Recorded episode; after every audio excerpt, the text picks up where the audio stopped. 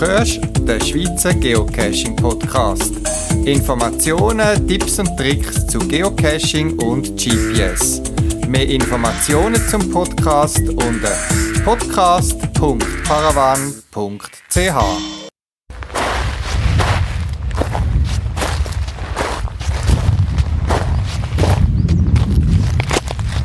August 2017 meine Wandersummenferien klingen noch ein bisschen an und ich begrüße dich zum 82. Schweizer Geocaching Podcast mit Infos rund ums Geocachen in und um die Schweiz. Heute ein paar lockere Summenthemen. Ich stelle euch ein spannendes Buch vor, wo nichts und doch irgendwie mit Geocachen zu tun hat. Ein Interview von einem Event, da bei mir ganz in der Nähe gibt und dann einfach ein paar Erfahrungen und Geschichten, die ich erlebt habe in meinen letzten Cash-Aktivitäten. Ich wünsche euch viel Spaß beim Zuhören und weiterhin eine gute Sommerzeit.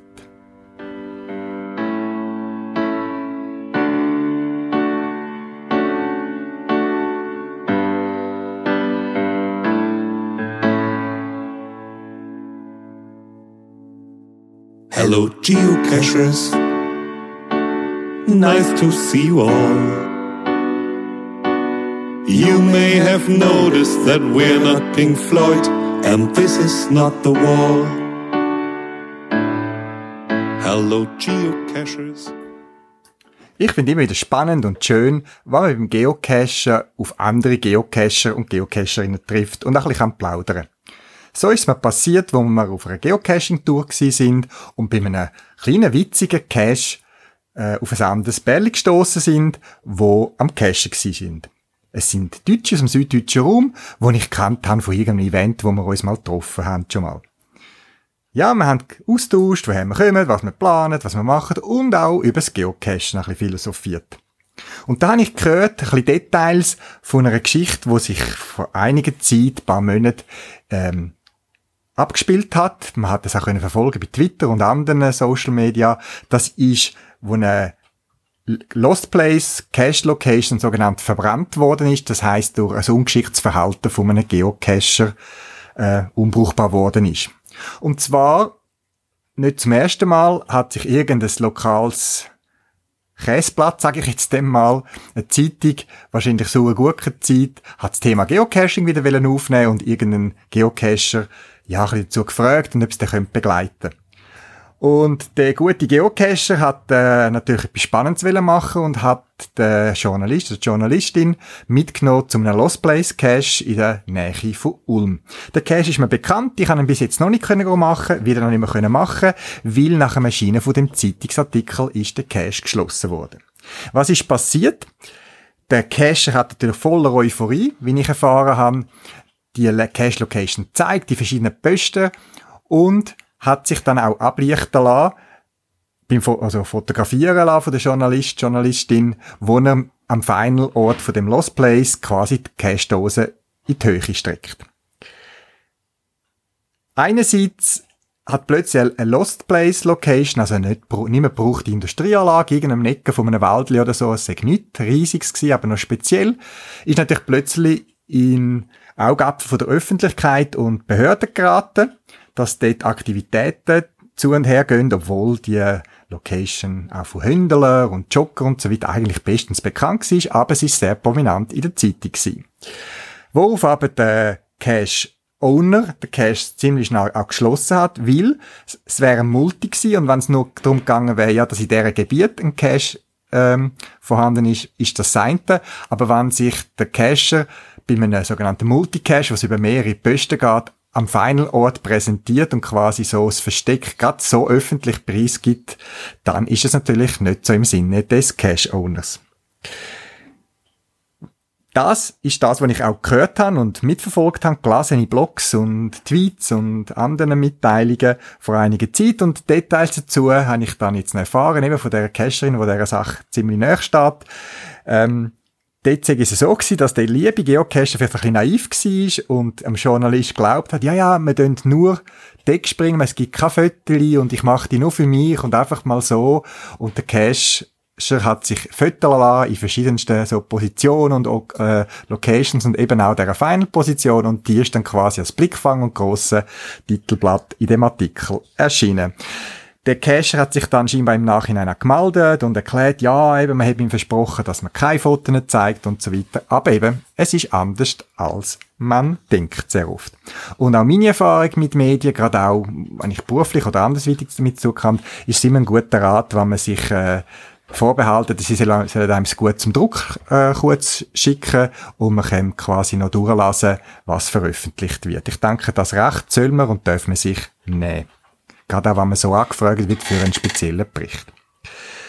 Ein anderer Cache, der auch geschlossen worden ist, war etwas Ähnlichem, ist auch ein Lost Place in einer Stadt. Das ist eine alte gewesen. Nur schon der Begriff sagt vielleicht dem einen oder anderen etwas. Es ist ein witziger Lost Place Cache, nicht gross gefährlich. Es ist auch am Rand von einem kleinen Städtchen oder Dorf gewesen. Und dort ist auch plötzlich durch die Medien äh, eben dann mit den Geocacher und äh, anderen Aktivitäten, worauf aber der Cache, die Location definitiv zugemacht worden ist. Und der Hintergrund dort war auch, dass man eigentlich gewusst hat, da Wohner und scheinbar auch die Behörden, dass dort ab und zu etwas passiert, eben Cacher oder irgendwelche Leute, die dort äh, ein- und ausgehen. Aber das ist eine Location, wo scheinbar irgendwie auch niemandem so richtig gehört und so weiter. Und man hat dort, ich sage jetzt mal, ein Auge zugedruckt. Aber in dem Moment, wo das plötzlich mediale Aufmerksamkeit bekommen hat, hat die Behörde müssen schliessen, weil jetzt haben sie nicht mehr können sagen, ja, wir haben es nicht gewusst. Also ich, ein praktisch ungefährlicher Lost Pace, wo man hat können nutzen, unter anderem fürs Geocachen, und einfach dadurch, dass wieder irgendwie durch einen Medienbericht, wo irgendwie ein bisschen Schlagzeilen gesucht hat, dort das publik gemacht worden ist. Geschichten, die man nachgehen, einerseits Verständnis für die Behörden oder andere Ämter oder Personen, die müssen reagieren Wir sind heute so weit, dass man nicht mehr sagen kann ja, ich drücke jetzt da mal ein Auge zu. Und andererseits vielleicht auch als Hinweis für euch, wenn ihr mal angefragt werdet, dass ihr jetzt nicht gerade äh, ähm, loslegen bei einem Geocache und anfangen zu erzählen und fotografieren lassen, überlegen euch immer, was das kann für Konsequenzen haben. Auch ich bin schon angefragt worden wegen meiner Lost Place Bilder auf meiner Webseite vom Podcast, äh, habe ich auch mal einen Anfang von einer renommierten Zeitung bekommen, eben so Urban Exploration und eben das Geocache, das auch das Thema. Und so Lost Places, das sehe ich momentan so das in Thema und ob's, ob ich da ein bisschen erzählen oder sogar einen Journalist mitnehmen an so einen Ort. Und ich habe mich dann dort ziemlich müssen zurückziehen und habe auch erklärt, dass ich mich einerseits nicht möchte exponieren, dass ich mich an so Ort aufhalte. Dazu hätte ich noch können stehen, aber vor allem habe ich gewisse Orte nicht einfach preisgeben. Es gibt ein, zwei, auch in der Schweiz, wo bekannt sind, wo, wo man sogar mit Bewilligung von der Eigentümer darf sich dort drauf aufhalten. Das wäre dann mein Angebot gewesen. Aber die sind ja vielleicht nicht so spektakulär wie gewisse andere. Wir sind ja alle begeistert von unserem Hobby und erzählen ja das auch meistens gern weiter und von Caches, die wir erlebt haben. Wenn ihr so Kontakt habt mit Medien, empfehle ich einfach mal ein bisschen Zurückhaltung und sich zweimal überlegen, was man erzählt.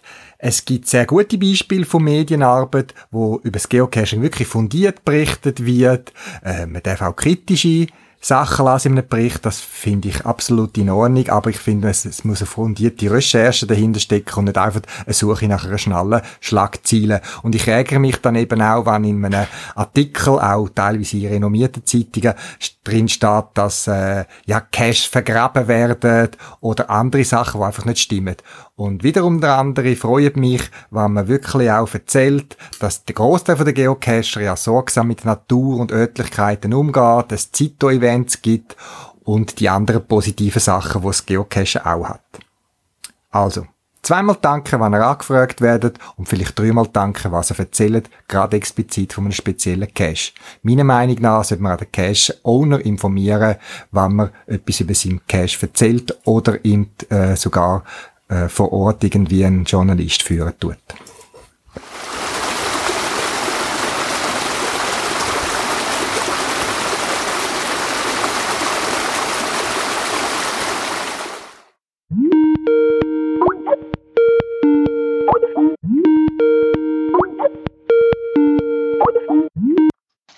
Ja, guten Abend, Rolf. Ja, Rolf. hoi Amadeo, guten Abend. Sali Rolf, wir haben ja geschäftlich miteinander zu tun und kürzlich habe ich das Bild von einem wunderschönen Wasserfall bei dir im Büro gesehen, wo ich vom Geocacher her kenne. Bist du auch Geocacher? Eigentlich nicht so wirklich. Also ich habe vor Jahren mal habe ich so die ersten Geocaches in der, in der Umgebung mal gesucht. Das ist als ich ein, ein Navigationsgerät bekommen habe, um das mal aus, auszuprobieren. Äh, ich habe wirklich ein paar lässige Caches gesucht, aber es, es hat mir nie irgendwo den Ärmel reingezogen, dass ich jetzt äh, dass ich jetzt wirklich so intensiv geocachen würde. Aber es ist eine interessante Erfahrung gewesen. Aber ich bin eigentlich eher der Fotograf, der eigentlich äh, mit der Kamera eigentlich in der, in der Natur rumstreift und dann Bilder macht von den Schönheiten. Ja, das Bild von dem Wasserfall ist ja nur eins von vielen anderen wunderschönen Wasserfallbildern, wo in einem Buch von dir zu finden sind.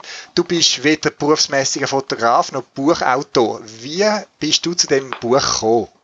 Oder wie ist es entstanden?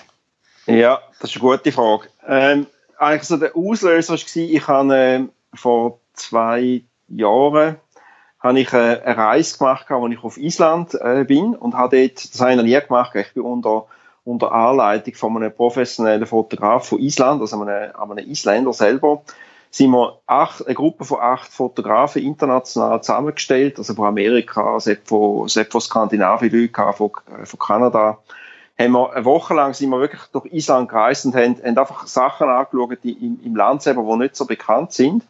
Und dort habe ich einfach entdeckt, es hat zum Teil einfach wirklich lässige Sachen, äh, wo, wo man einfach die Linse kriegen Man muss sich einfach Zeit nehmen und dann gibt es wirklich lässige, lässige, äh, lässige Motive. Und ich, als ich dann zurückgekommen in die Schweiz, habe ich das Gefühl gehabt, also da muss in der Schweiz auch etwas möglich sein. Und bin dann per Zufall so durch Streif, Streifzüge durchs Tiecher Wieland bin ich auf den Bachlauf gestoßen und bin dann mal zu einem kleinen Wasserfall gestoßen und ich habe dann über weitere Literatur habe ich dann das Gefühl gehabt, das wäre mal ein spannendes Thema, um einfach äh, in der Region schöne Wasserfälle zu suchen und die mal mit der Linse, also wirklich mit der Kamera sich Zeit zu nehmen, die wirklich gut zu fotografieren und ich hatte so die ersten, ersten Exemplar, so Probeexemplar von dem Buch, habe ich dann mal in der, in der, im Kollegenkreis gehabt, die sind begeistert gewesen. Und ich habe dann unter, mit Unterstützung äh, von, einer, von einer Grafik habe ich dann wirklich das Buch haben dann nochmal komplett überarbeitet und habe dort dann auch noch viel mehr beschrieben, wie ich überhaupt die Wasserfälle gefunden habe, wie man jeden Wasserfall selber auffinden kann, was man beachten sollte, wenn man das fotografieren will. Also ist es so eigentlich ein Buch entstanden, einerseits für, für, für Leute, die einfach gerne ein Bildband haben, äh, um die Fotos anzuschauen, äh, ist, ist es sehr bereichernd, aber es ist natürlich auch für die spannend, die selber dann auf eigene Faust mal die, die Wasserfälle suchen dann ist es sehr spannend, weil man eben äh, sieht, wo sind die Wasserfälle und vor allem, wenn jemand noch fotografieren will, habe ich viele Tipps und Tricks äh, beschrieben, wie man eigentlich die Wasserfälle schlussendlich dann gut äh, kann fotografieren kann. Ja, zurück zum Buch konkret. Ich kenne, wie gesagt, vom Geocachen verschiedenste von diesen Wasserfallen, weil es hat bei den meisten, wie ich gesehen habe, selber ähm, Geocache. Und zu einigen führt auch nicht direkt ein Waage von diesen Wasserfall. Was hast du da für Erfahrungen gemacht? Äh, wie mir Geocachen braucht auch ein Fotograf doch auch einiges an Material, das er mitträgt und äh, um die optimalen Aufnahmepunkte zu finden. Ja, das ist, äh, das ist ganz, also das ist wirklich spannend, weil ich habe das Gefühl, Geocacher werden sehr viel Freude haben an diesen Wasserfällen. Also, wenn man, du hast es schön angesprochen, es hat in der Umgebung von diesen, von diesen Wasserfällen jetzt garantiert äh, Caches, wo, wo man kann suchen kann. Für mich ist es ganz klar Abenteuer pur. Also, es ist, es ist für mich sogar ein Abenteuer in der Nähe, weil das sind ja alle innerhalb von einer Stunde, zwei Maximum, ist man wirklich bei allen von diesen Wasserfällen, zumindest mal in der Region Zürich. Und für mich ist es Abenteuer pur gewesen, weil ich habe mich zum Teil wirklich müssen, eins, zweimal müssen äh, zu diesen Wasserfällen durchkämpfen. Also hat alles damit zu tun, je nach, äh, je nach Wetter, was ist, also wenn zum Beispiel die, die, die, die Bächs relativ viel Wasser führen und, und Tanks sind relativ nass vor Regen, dann ist es wirklich ein Abenteuer, wenn man dann zum Wasserfall äh, zum Teil sich kann aufkämpfen ähm, also ich habe bei, bei gewissen Wasserfällen bin ich wirklich zwei, dreimal habe ich müssen einen Weg suchen, bis ich dann wirklich beim Wasserfall selber äh, da bin. Und das sind ja so Glücksmomente, weil wenn man es dann wirklich mal geschafft hat, äh, dann entscheidigt, entscheidigt das natürlich dann auch für Dornenkratzer und irgendwie morsches Holz und man schlüpft ab und man, man ist mit, mit den Knien im Wasser und so. Also es ist, es ist recht intensiv, aber es ist ja wirklich jetzt mal ein Erlebnis, wenn man dann bei diesen Schönheiten ist. Und für mich ist eigentlich das Spannendste daran gewesen, es hat zum Beispiel in Rüti selber hat es also wirklich direkt neben der Hauptstraße einen wunderschönen Wasserfall. Das muss man wissen, wie man den findet.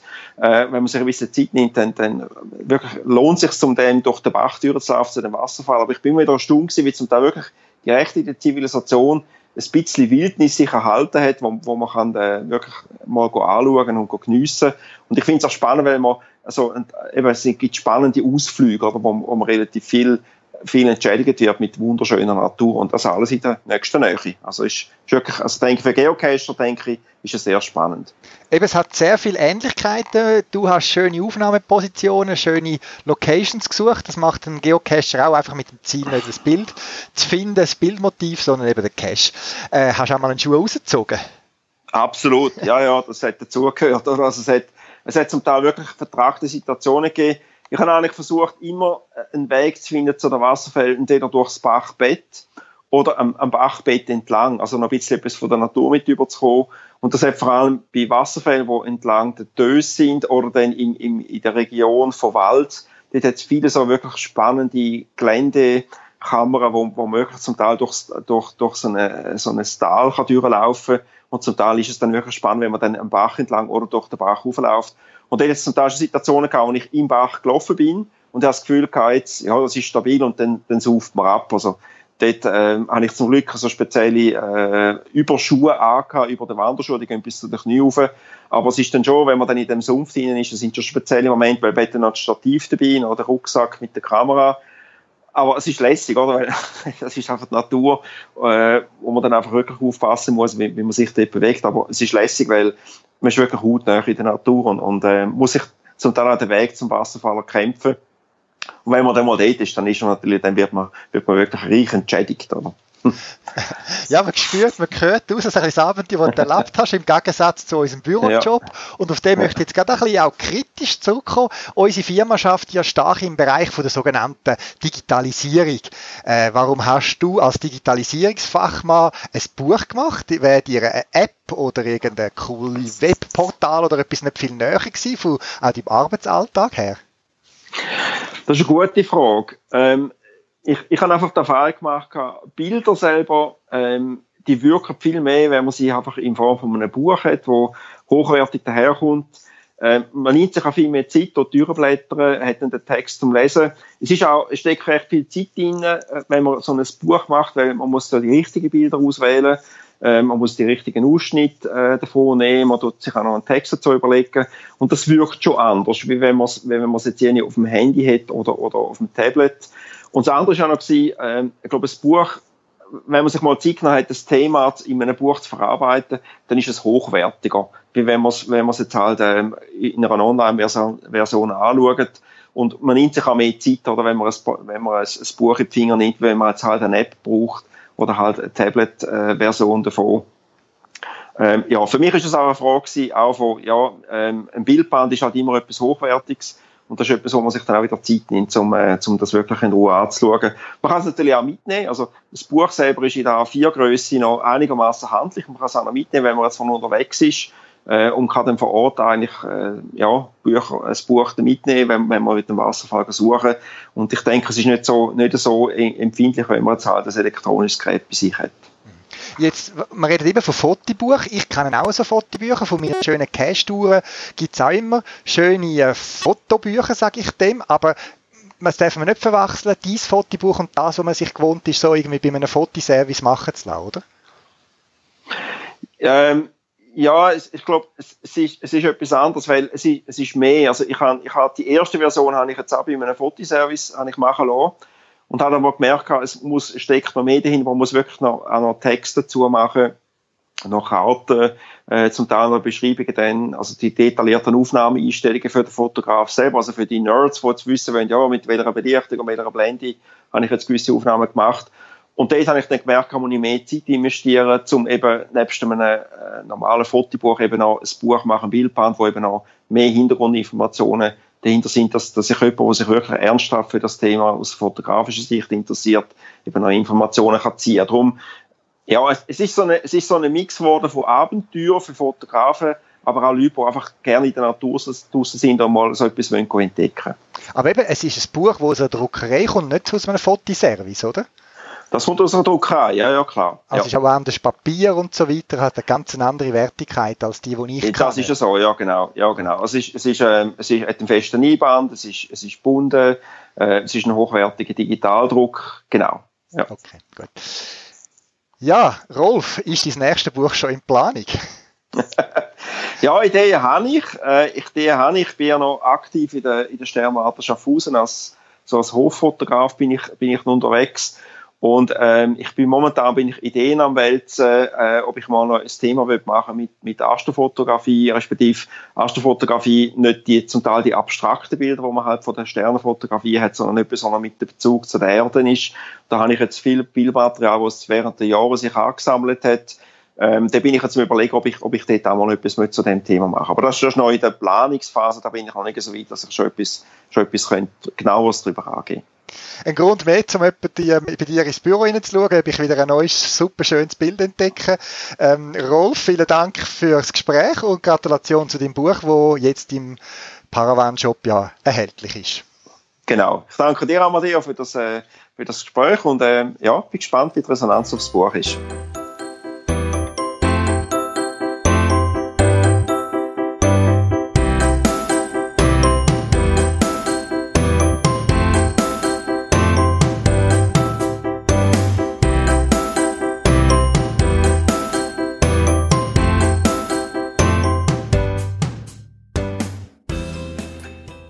Wie anfangs erwähnt, habe ich Wanderferien gemacht in der Schweiz und eben im süddeutschen Raum, jeweils etwa eine Woche. Und dabei habe ich den Schwerpunkt vor allem aufs Wandern gelegt und das Cachen ist nicht weggelassen worden, aber vielleicht ein bisschen in den Hintergrund geraten. Ich habe ein bisschen geschaut, was es für Cache auf unseren Wanderrouten oder gerade in der Nähe, weil wir irgendeine Mittagspause gemacht haben und bei ein paar von denen bin ich suchen. Und wie immer hat das das gemacht, wo eigentlich die Hauptmotivation für mich ist beim Geocachen. Es führt mich an Orte hin, wo ich sonst nicht gesehen hätte, nicht vorbeikommen wäre und mir gar nicht aufgefallen wären. So passiert im Gantrischgebiet, wo eben zum Beispiel gibt es einen Cache, die Gra äh, Grasburg. Grasburg ist eigentlich touristisch bekannt, aber vielleicht bin ich, wäre ich nicht dorthin gegangen, wann es den Cash nicht gegeben hat. Und das war ein schöner Abstacher von unserer sonstigen Wanderung oder auch vom Gantrisch selber noch einen Zusatzgipfel gemacht oder einen Abstacher neu mit hin. Schöne Caches haben mir sehr Spass gemacht. Auch in Deutschland auf den Routen, die wir gemacht haben, auf der Schwäbischen Alb, haben wir witzige Caches gemacht, zum Beispiel der kürzeste Bach von der äh, Schwäbischen Alb ist noch witzig gewesen. Dort ist es darum gegangen, man musste vor Ort gehen. Und wie bei einem Earth Cache ist nichts versteckt gewesen dort, sondern man hat eine Frage beantworten, die man nur vor Ort kann lösen. Und dort war die Frage gewesen, wie lang ist der kürzeste Bach von der Schwäbischen Alb? Witzig, kurz abstachen, 10 Minuten mehr auf unserer Wanderung, aber es hat sich gelohnt. Was mich zwei, dreimal enttäuscht hat, oder wo mir aufgefallen ist, das sind, es hat eben auch Cache gehabt, wo auf so einer Route gelegen sind und ich gefunden habe, ja, okay, auf dem Wanderweg. Äh, die letzten Cache-Städte haben mich an Aussichtspunkte gefühlt, an eben spezielle Ecken. Und ich bin vor Ort gekommen, habe den Cache gesucht, relativ schnell auch gefunden, aber der ist einfach irgendwo in den Wald geworfen worden. Ich habe nicht herausgefunden, zweimal bei Caches, jetzt auf dieser Wanderung, wo total vielleicht etwa fünf Caches gehabt, was soll der Cache an dem Ort, zumindest irgendwo im Wald, ohne etwas Besonderes. Und das habe ich irgendwie fantasielos gefunden, weil eben, also wenn man einen Powertrail macht, dann von mir aus, aber irgendwo dann wirklich alle 180 Meter, ein Wagen, auf de, äh, ein Cache, aber auf dem Wagen, hm, habe ich es jetzt ein bisschen enttäuschend gefunden. Wie auch immer, jedem das seine und wenn es dem Owner Spass macht, dort irgendein Dösel im Wald zu rühren. Tja. Das andere, was mir passiert ist, es ist sehr heiße Zeit gewesen, wo wir sind wandern und einen Tag haben wir den Tag durch keine Lust gehabt, bei dieser Hitze eine grosse Wanderung zu machen und dann haben uns entschieden, eher am späteren Nachmittag, gegen den Abend, eine mittelgroße Wanderung zu machen. Und wir sind losgezogen, wir haben eine Taschenlampe sicherheitshalber mitgenommen und wie es so ist, wir machen eine Zusatzrunde, dort wollen wir noch hin und sind dann beim Eindunkeln eigentlich durch den Wald wieder zurück zu dem Städtli oder Dörfli, wo wir unsere Wohnung hatten. Ein Cache hat mich irgendwie noch angesprungen, er ist vom Wagen gelegen, hat einen speziellen Brunnen gezeigt, das ist okay gewesen. Und dort haben wir angefangen zu suchen. Und wie so oft fragt meine Frau, ähm, was suchen wir überhaupt? Also Größe und im Listing ist gestanden ein Regular. Ein Regular ist für mich eine 1 Liter Dose, Grössenordnung. Und äh, also ein etwas Größeres, wo man eigentlich sollte gut sehen oder eben den Blick danach richten. Und wir haben länger gesucht und nicht gefunden, nicht gefunden, bis meine Frau gelacht hat und dann plötzlich im Schatten für ihre Taschenlampe in der Hand halt. Es ist eher ein Zufallsgriff gewesen, wie es ein Mikrodösli gewesen. Lustig, es ist wirklich nicht die gewesen, die im Listing war und es scheint immer schon die Größe äh, zu haben. Und in allen Logs nachher habe ich eigentlich nichts gefunden, dass das erwähnt worden ist. Das hat mich dann noch eine Stunde, ich habe es mal unten mitteilt. Mal schauen, ich habe gar noch nicht angeschaut, ob er das allenfalls geändert hat, weil es kann die Suche doch massiv verlängern, wann man nach dem Falschen sucht. Weiter sind mir aufgefallen, Caches mit Plastiksäcken drumherum. Das ist ja so wie eine Passion von mir, dass ich versuche, den Owner den Gebrauch von Plastiksäcken um Cache-Dosen herum auszureden. Ich finde einfach, was, wenn schon wasserdicht, dann eine wasserdichte Dose, so die Lock-Lock-Dösli, so mit den Klappen, mit Dichtung, die wirklich dicht sind, eine halbdichte Dose und dann mit einem Plastiksack einwickeln, das führt einfach zu schimmeligen Dosen und Schlachtergerüche und allem, was damit verbunden ist. Weil Luftfeuchtigkeit kriecht durch jede Öffnung rein und wenn es dann am Morgen früh meistens äh, wieder abkühlt und kondensiert, dann bleibt die Feuchtigkeit eben drin. Und ich habe noch fast keinen ganzen Plastiksack gesehen um einen Cache herum. Die meisten werden angeknabbert, angenagelt von irgendwelchen Tieren oder gehen beim Ein- und Rausnehmen kaputt. Das Einzige, was ich gut finde, dass wenn man es jetzt wirklich möchte vor Dreck schützen dann gibt es so Nylonbeutel oder so Sättig aus einem Gewebe, wo die Feuchtigkeit rauslässt, aber den Dreck abhaltet. Das ist für mich okay und auch das habe ich auf meinen Reisen Caches gesehen. Ja, so finde ich es immer wieder spannend. Auch in anderen Gegenden stellt man plötzlich fest, dass auch die Caches ein bisschen anders sind und das ist ja schön, gerade an Ferien. In den Ferien will man ja meistens mal ein bisschen an einem anderen Ort hin, etwas anderes sehen und da ist es schön, mal so einen anderen Cache-Stil von einer anderen Region zu erkennen. Und es ist eben schon so, das ist auch meine Erfahrung, dass wenn es gute Caches in der Region hat, dann häufen die sich, weil sie wahrscheinlich andere inspirieren. Und wenn es viel Schlachtung gibt, dann kann ich mir auch gut vorstellen, dass die ebenso inspiriert. Weil wenn jemand neu zum Hobby kommt und in seiner Region nur einfache, banale, irgendwie die Hütteldose findet, wo feuchte Logbücher drin sind und so weiter, ist die Motivation wahrscheinlich oder die Inspiration klein, dass es auch etwas anderes gibt. Und eben umgekehrt gibt es auch eine positive äh, Inspiration, wenn es tolle Caches hat. Genauso mit dem Loggen. Ich denke, wenn ein Cacher, wo neues Hobby kommt und zehnmal liest, TFTC, thanks for the cache, dann denkt er, ja, das ist der Stil zum Loggen und so tun auch ich oder muss auch ich schauen. Die Erfahrung habe ich auch gemacht, wo jemand bei mir geloggt hat mit einem ganz kurzen Log und ich habe zurückgeschrieben, ja, danke, dass ihr meinen Cash gefunden habt, schön, aber äh, eben, als Owner schätzt man, wenn man noch ein bisschen mehr erfahrt, was passiert ist. Nicht jeder ist Schriftsteller, aber ich freue mich jedes Mal, wenn ich ein bisschen erfahre, wie geht's um Cash oder was haben die Leute wie erlebt, was ist gut gewesen, was kann man besser machen. Das ist für mich die Entlöhnung für mich als Owner. Eine ganz lustige Geschichte habe ich erfahren bei einem Multi, wo doch ein paar spezielle Orte zeigt, wo man nicht einfach so drüber stolpert ein Werdecache, etwa zwei Stunden geht er, und ich habe einen Eintrag bekommen, nicht gefunden, Punkt, fertig, und nichts weiter dazu. Ich habe mich dann an die, den Cacher, wo der sich dann als Cacherin herausgestellt hat, gefragt, ja, ob sie mir weiterhelfen kann, was dann nicht gefunden worden ist, oder wo sie stecken geblieben ist. Und dann hat sie gesagt, ja, sie hat einfach nichts gefunden. Und dann habe ich nochmal zurückgeschrieben, aber bei welchem Posten? Und erst dann, wo sie geantwortet hat, habe ich gemerkt, dass sie gar nicht gewusst, dass sie ein Multi sucht. Sie hat gar nicht gewusst, was ein Multi ist. Sie hat irgendwie gehört, dass es Geocaching gibt und dass es lustig ist, weil man Schatz findet und ist mit ihren Buben losgezogen, mit der App auf das Handy geladen, sich registriert und los geht's. Und natürlich die grosse Enttäuschung, der erste Cache, tönt spannend, einer von mir, und liest Listing nicht, geht auf die Koordinaten und findet nichts. Ich habe dann in einer Mail einen kurzen Geocaching-Kurs gegeben und sie zu einem Event eingeladen, wo sie dann leider nicht gekommen ist. Ist ja egal, aber wo ich ihr mitteilen hey, es lohnt sich ein bisschen zu investieren, was Geocaching überhaupt ist und es ist nicht einfach so, dass irgendeine Koordinaten ist und man muss dort hingehen mit dem Handy und dort liegt etwas. Eine lustige Erfahrung gewesen, die mich zuerst ein bisschen stutzen gebracht hat. Das so zwei, drei Ferienüberraschungen, Ferienerlebnisse, die ich gemacht habe beim Cashen.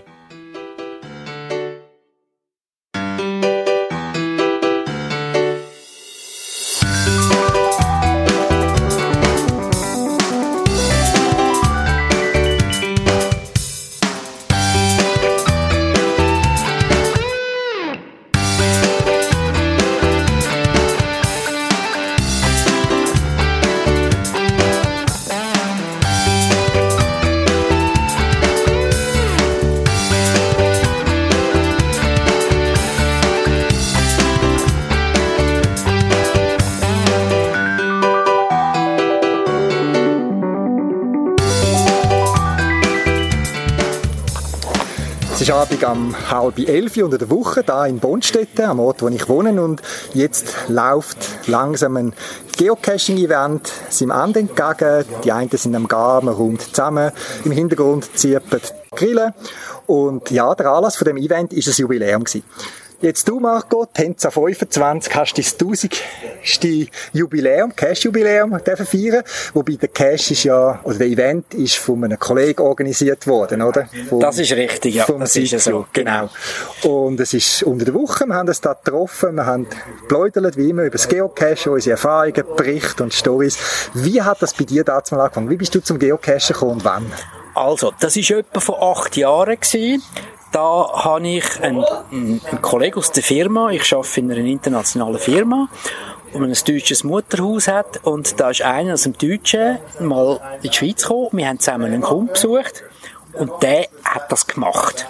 Und das war im Rital gewesen, und plötzlich hat er gesagt, komm, im Auto, komm, du musst dort anhalten, wir müssen dort her. Er hat gesagt, warum müssen wir dort her? Gesagt, ja, du siehst es dann und so, ich zeig dir das, oder? Und dann haben wir zusammen einen Cache gesucht und auch gefunden und dann hat er mir erklärt, wie das Ganze funktioniert und ich habe da so lustige Sache gefunden und hat gesagt, hey, das mache ich auch und habe mich dann angemeldet und einen, einen Account gelöst. Wie ist das gewesen? Hast du am Anfang schon gerade Vollgas gegeben? Ich meine, jetzt sind nach acht Jahren 1000 Cash oder das exponentiell zugenommen oder wie ist das so dein Cash-Verhalten? Nein, am Anfang habe ich das einfach so ein bisschen gelegentlich gemacht, wenn es mir gerade in den Kram passt hat, dort mal einen, dort mal einen. Das äh, hat das ein bisschen vor sich hingedümpelt. Ich bin da nicht, nicht so, so passioniert gewesen. Und ja, im Schnitt habe ich vielleicht so 50, 60 Cash gemacht. Und im 15. habe ich dann, glaube ich, 110 gemacht. Ende 15 ist mal so ein richtiger Schub gekommen. Der Dezember habe ich, glaube ich, etwa 50 gemacht. Und dann habe ich gefunden, hey, das muss ich ein bisschen, das muss ein bisschen intensivieren.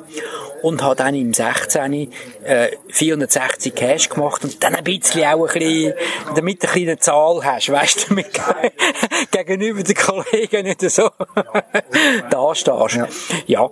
Und und dann sind auch ein bisschen, sind ein bisschen schwierigere Cash gekommen. Am Anfang habe ich wirklich mehr so 0815 gemacht. Und dann sind auch ein bisschen speziellere Cash gekommen. Äh, wir haben ja einen im Dorf, der heisst Bonstetten. Das Dorf heisst ja Bonstetten. Und der macht ganz gewaltig raffinierte Cash. Und da hat man angefangen, einen nach dem anderen mit dem Mach äh, von diesen Cash machen. Und äh, das, das hat mich irgendwie fasziniert. Und ja, dann geht eins andere. Und äh, jetzt, letzte ist, äh, ist, ist, ist eine, neue, eine neue Perspektive dazugekommen. Es gibt ja die sogenannte 81er-Matrix, das heißt von, von jedem Schwierigkeitsgrad gibt es ja eine. Und äh, weil das eben neun verschiedene Grad sind, ist es 9 mal 9, das 81. Und da habe ich dann mal angefunden, ja, die, die, die Matrix musst du füllen, oder? Mhm und habe jetzt angefangen, ein bisschen, nicht speziell, aber einfach ein bisschen gezielter vorzugehen und, und die Matrix zu füllen. Das heisst, ich suche mir jetzt einer Cache aus, die dort reinpassen. Andere mache ich natürlich auch, damit ich dem Ziel immer näher komme. Okay. Jetzt heute Abend bist nicht nur du da gewesen und diverse Geocacher, sondern auch äh, dein Junior, dein Sohn. Und gab es deine Tochter, habe ich auch noch gesehen. Die dann auch cachen, oder? Habe ich das so richtig mitbekommen? Ja, das ist, das ist, das ist, das ist lustig. Und zwar ist das etwa vor einem Monat gewesen. Äh, sind wir im Tessin gewesen. Wir haben dort noch, äh, äh, zweites, äh, zweite Homebase. Und Jetzt hat es ein einen schwierigen Cache gehabt.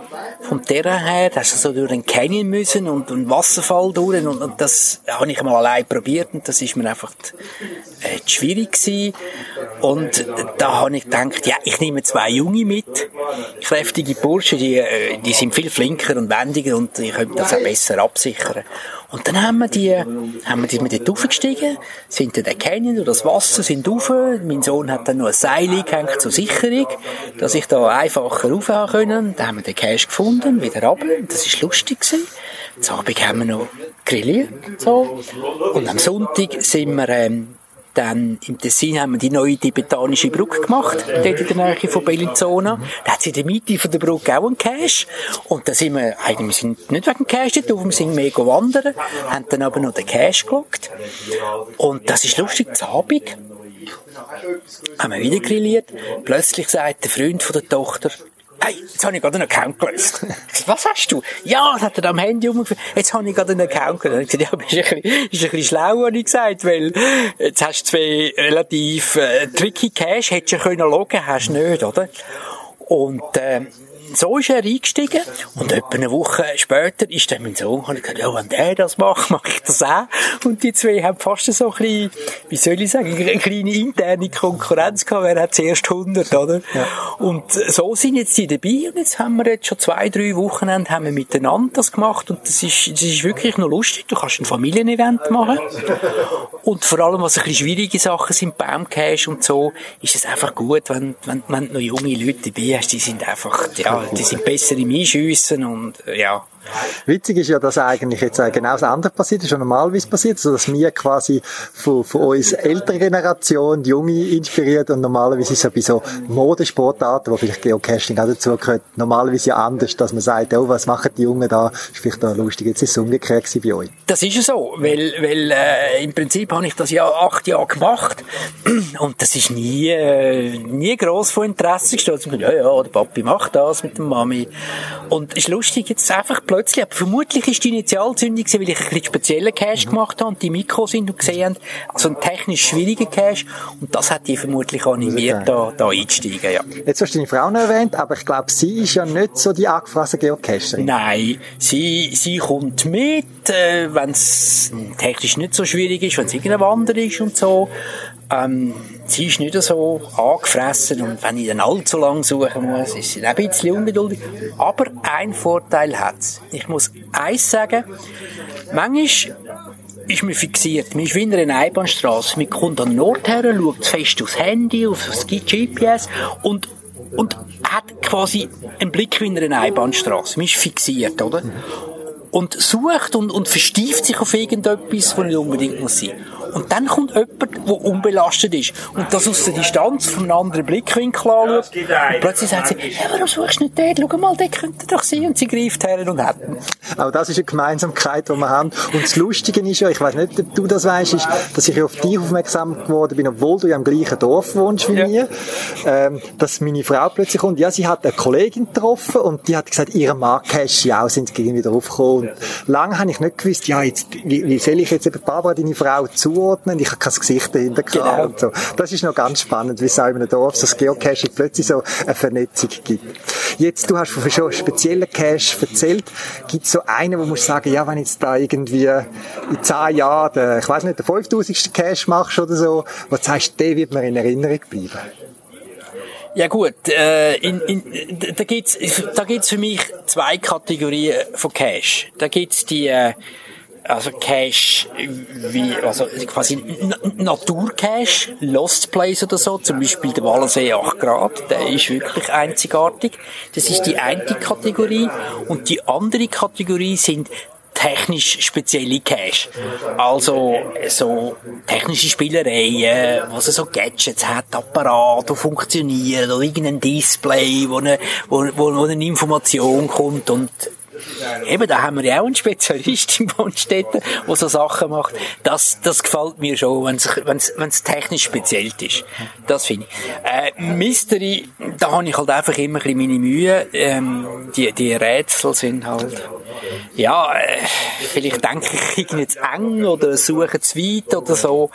Äh, ich habe, bei, bei der Mystery habe ich, habe ich recht meine Mühe. Sobald es einen gewissen Komplexitätsgrad erreicht ist, äh, sind die schwieriger zum Lösen. Darum würde ich sagen, ähm, ja, die technischen oder die geografisch speziellen oder auch solche, die irgendwie auf einem speziellen Berggipfel oben sind. Mhm. Also verbunden mit Wanderungen dann? Verbunden mit Wanderungen, ja. ja. Zum Beispiel im Tessin auf dem Gamogé oben hat es einen schönen. Mhm. Das, ist, das, ist, das gefällt mir, ja. Tue ich nachher den Link dann noch auf die Podcast-Webseite. Jetzt, deine Familie wird ja nicht immer dabei sein. Wie tust du, ich sage jetzt mal, den Geocaching Alltag cachen? Bist du einer, der allein cachst, spontan cachst, oder machst du ab mit Kollegen da? Wie sieht es bei dir aus? Also, sowohl als auch. Äh, es, es gibt viele Caches, die mache ich, die mache ich allein. Ähm, Wenn es dann eben ein bisschen anspruchsvoller sind, dann mache ich das mit Kollegen, zum Beispiel mit dem CQ oder ich habe, der, Martin ist ein Nachbar von mir, wo wir eben Zufall herausgefunden haben, haben wir ein Nachbarsfest. sind wir also um ein Lagerfeuer rumgeguckt und dann fällt das Wort Geocache und obwohl wir uns schon lange kennen, haben wir gar nicht gewusst, oder? Und das ist natürlich auch eine schöne Seite von dem Geocache. Äh, man lernt Leute kennen, man lernt andere Leute kennen, man kann sich austauschen, man kann auch Tipps untereinander äh, ähm, austauschen. Das, das finde ich, das, ja, das, das finde ich faszinierend an dem, an dem Dings, an dem Sport oder, oder, oder Hobby, man muss sagen, äh, dass, dass, dass es nicht unbedingt um Einzelsachen geht. Und die technisch schwierigen Cache, die kannst du ja nur zu zweiten oder im Team machen. Also beim Cache muss ja mindestens dritte sein und äh, jetzt ist natürlich gut, jetzt habe ich mit dem Sohn und dem Schwiegersohn in Spee, oder? Oder Kollegen aus dem Dorf. Und, und, und Nachbarn und so ist das, ist das ein Ding, ja. ja. Jetzt, das ist der Tausendste, jetzt kannst du, sagen jetzt mal, zurücklehnen, heute Abend du zurücklehnen und ein bisschen geniessen an dem Event und all die Glückwünsche, mhm. die du da bekommen hast.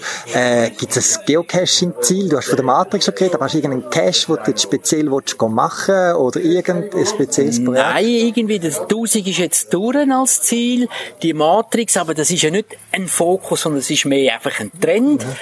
ein, ein wirklicher Cash, und ich sage, ja, auf den schaffe ich jetzt her, muss ich Nein, habe ich im Moment nicht. Okay. Aber du gehst, hast mir gesagt, nächstens ins Tessin in die Ferien wieder. Ja. Und hast dort wieder ein paar vor. Jetzt, du kannst Tessin in dem Fall besser als ich oder andere vielleicht, wie du Hälfte du bist. Hast du dort noch so ein paar Tipps, wenn man jetzt ein paar Tage im Tessin ist oder mal ein Wochenende ja. sagst, dort würde ich hingehen, den würde ja. ich machen? Also, ein, ein wunderschöne Cache-Strecke ist eine Art ein kleiner Powertrail. Der ist zwischen Gastione und Claro. Das geht am, am Ticino, am Fluss entlang durch einen schönen Wald durch, hat etwa 10, 15 Cache. Die sind von der Lucertola ausgelegt und die sind wunderschön, weil die sind nicht unbedingt äh, super speziell, aber es ist eine schöne Wanderung dort durch. Und die Schwierigkeit ist, dass die Hunde meistens im Tessiner Dialekt sind. Okay. Und wenn man das nicht versteht, dann sucht man sich manchmal dumm und dämlich. Weil es hat, es hat zwei, drei wirklich ganz tricky drin, wo man sehr genau muss schauen, was versteckt sind. Und, und ein Wald ist halt immer, bietet tausend Verstecke, oder? Also das muss ich sagen, es wäre eine schöne Wanderung. So kleine, vielleicht zwei Stunden, von der Tunnel ab und wieder retour. Das kann ich empfehlen. Auch den Cache, also die Cache-Serie tue ich noch verlinken dann auf der Podcast-Seite. Ja. Jetzt, du hast von Technik geredet. Wie bist du unterwegs? Mit was für einem Gerät tust du cachen? Ja, also da bin ich noch Fraktion iPhone. Ähm, habe bis jetzt alles nur mit dem iPhone gemacht. Das, sagen wir, so. Ja, und dann ist es passiert. Im Dunkeln ist mir gerade sofort aufgefallen, dass das Aufnahmelampel an meinem Aufnahmegerät ausgegangen ist und wir buchstäblich im Dunkeln gesessen sind. Die Batterie ist leer vom Aufnahmegerät. Ich habe es scheinbar ein länger rumliegen und die Akkus sind nicht so neu gewesen. Wir haben Gespräch dann noch weitergeführt. Er hat mir noch erzählt, eben, dass er sich natürlich auch im Überlegen ist, ein richtiges GPS äh, vielleicht mal zu, zu, beschaffen. Wir haben dann diskutiert und äh, haben eben das neueste Oregon 700 ähm, kurz besprochen. Und dann ist das Gespräch schon langsam fertig geworden, weil ja, es ist schon ziemlich spät gewesen. Wir haben am anderen Tag wieder müssen gehen arbeiten. Drum an dieser Stelle nochmal herzliche Gratulationen, Markov, zu deinem tausendsten Cash und ich freue mich, wenn wir uns bald wieder sehen. Die Chance dazu ist ja gross. Wir wohnen ja im gleichen Dorf.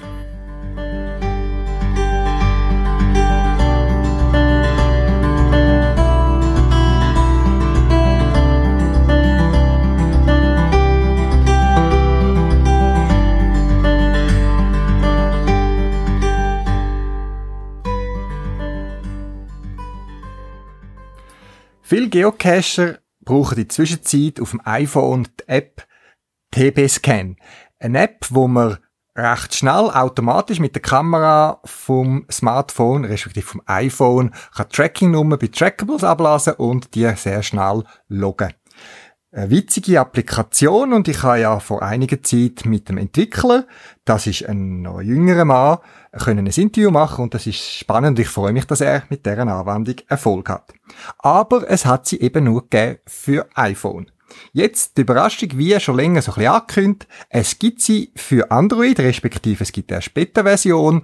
Wer mehr dazu wissen schaut am besten ins äh, Schweizer Geocaching Forum rein. Den Link findet ihr auf meiner Podcast-Webseite und wahrscheinlich wird sie schon bald freigegeben und steht somit nicht nur der iPhone, Apple-Besitzer, zur Verfügung, sondern auch denen, wo ein Smartphone mit Android nutzen. Geschäftlich informiere ich mich über verschiedene technische Weiterentwicklungen und über einen von diesen Kanälen habe ich auch von einem Projekt erfahren, wo in Europa dazu soll führen, dass das GPS, das normale GPS auf ein Zentimeter genau kann werden. Das in Zusammenarbeit von verschiedenen Firmen, wie ein GPS-Empfänger, Entwicklungsfirma. Ähm, das ist nämlich eine Schweizer Firma, Myblox. Dann auch Bosch ist involviert, äh, Mitsubishi und verschiedene andere. Ich habe mir dann aber schnell überlegt, ja, wie macht das ein Zentimeter? Man muss sich ja vorstellen, dass GPS so drauf basiert eigentlich, dass es Zeitunterschied von der Laufzeit von verschiedenen Signalen messen. Und wenn man Signalgeschwindigkeit anschaut, dann ist das quasi Lichtgeschwindigkeit. Und für ein Zentimeter Auflösung, da muss man doch ein bisschen schnell sein oder sehr genaue Zeitbasen haben. Drum, das habe ich schon in anderen Podcasts erzählt, wo ich mehr eingegangen bin auf die Technik vom GPS, hat ja jeder GPS-Satellit äh, genaue Atomuhr, also mehr oder weniger die genauesten Uhren, die es gibt, mit an Bord und schickt jeweils die Zeit mit seinem Signal mit. Und nur schon auf ein paar Meter genau finde ich schon sehr erstaunlich, dass die Systeme so stabil funktionieren. Wenn man den Artikel liest, findet man raus, da gibt's Erklärungen, wie das soll funktionieren. Und zwar ist das eine bestehende, bekannte Technologie oder Idee, die man hat. Und zwar wird es Referenzstationen geben, oder es gibt schon Referenzstationen, wo man mal genau ausmisst, wo denen ihre Position ist, weil es die ganz genauen ähm, Koordinaten sind. Also man kann sich vorstellen, wie ein Grenzstein, der fest noch setzt und man misst den ganz genau aus. Jetzt die Referenzstationen tun auch laufend per GPS-System die aktuelle Position gemäß GPS empfangen. Und wie Sie ja wissen, wo Sie genau eigentlich sind, können Sie sofort berechnen, wie groß die aktuelle Abweichung vom GPS-Signal ist. Die Referenzstationen schicken dann auf geeignete Art den Korrekturwert in die Welt raus für die Region, wo sie mehr oder weniger die sind oder wo sie positioniert sind. Also stellen wir uns vor, wir halten uns in Zürich auf und in Zürich irgendwo auf dem Uetliberg so gibt es, so eine genaue Referenzstation, wo einem immer sagt, wie ungenau das GPS-Signal jetzt gerade ist. Und wenn das GPS die Möglichkeit hat, dann tut es quasi die Abweichung zum aktuellen Signal dazu rechnen und hat dann die genaue Position. Das funktioniert aber nur in dem Gebiet mehr oder weniger, wo das Referenzsignal ist, weil es gibt noch andere Effekte, wo Einfluss haben auf Genauigkeit. Und so, unter anderem, soll das genaue GPS-System funktionieren. Dann früher oder die bisherigen Systeme, die so funktionieren, die schicken das Korrektursignal über Radio raus. Und heute hat man ja noch andere Technologien, Mobilfunk, Internet und so weiter. Und basierend auf dem sollen Korrekturwerte errechnet werden und zusammen mit anderen Technologien soll man Zentimeter genaue Auflösung haben. Jetzt, äh, es ist nicht so, dass die das machen, weil wir Geocacher genauere Signal brauchen. Ich habe mir dann auch überlegt, dass dann das Geocachen vielleicht gar nicht mehr so spannend ist, wenn man auf den Zentimeter genau wüsste, wo der Cache ist, sondern es geht darum, dass man für selbstnavigierende Fahrzeuge, wie zum Beispiel das Auto, wo ja jetzt mal mit dann immer in aller Munde und in den Medien zu lesen ist, von diesen Roboterauto, dass man da so eine genaue Auflösung scheinbar braucht, um gewisse Sachen zu realisieren. Sind wir gespannt, was es kommt.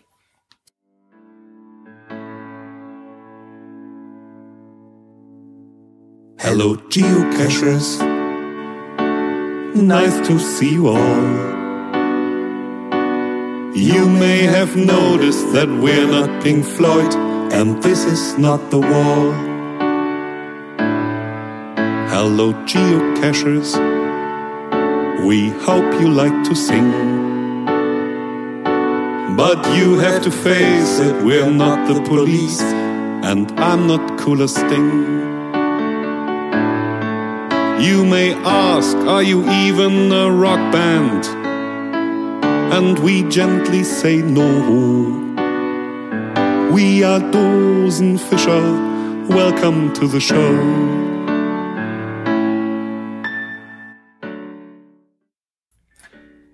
Ja, die Dosenfischer, die Geocaching-Band, wo viele Jahre schöne Lieder gemacht hat rund ums Geocachen, haltet ja ihr letztes Konzert am Mega-Event Meeting Friends am Wochenende vom 26. August in Frauenfeld.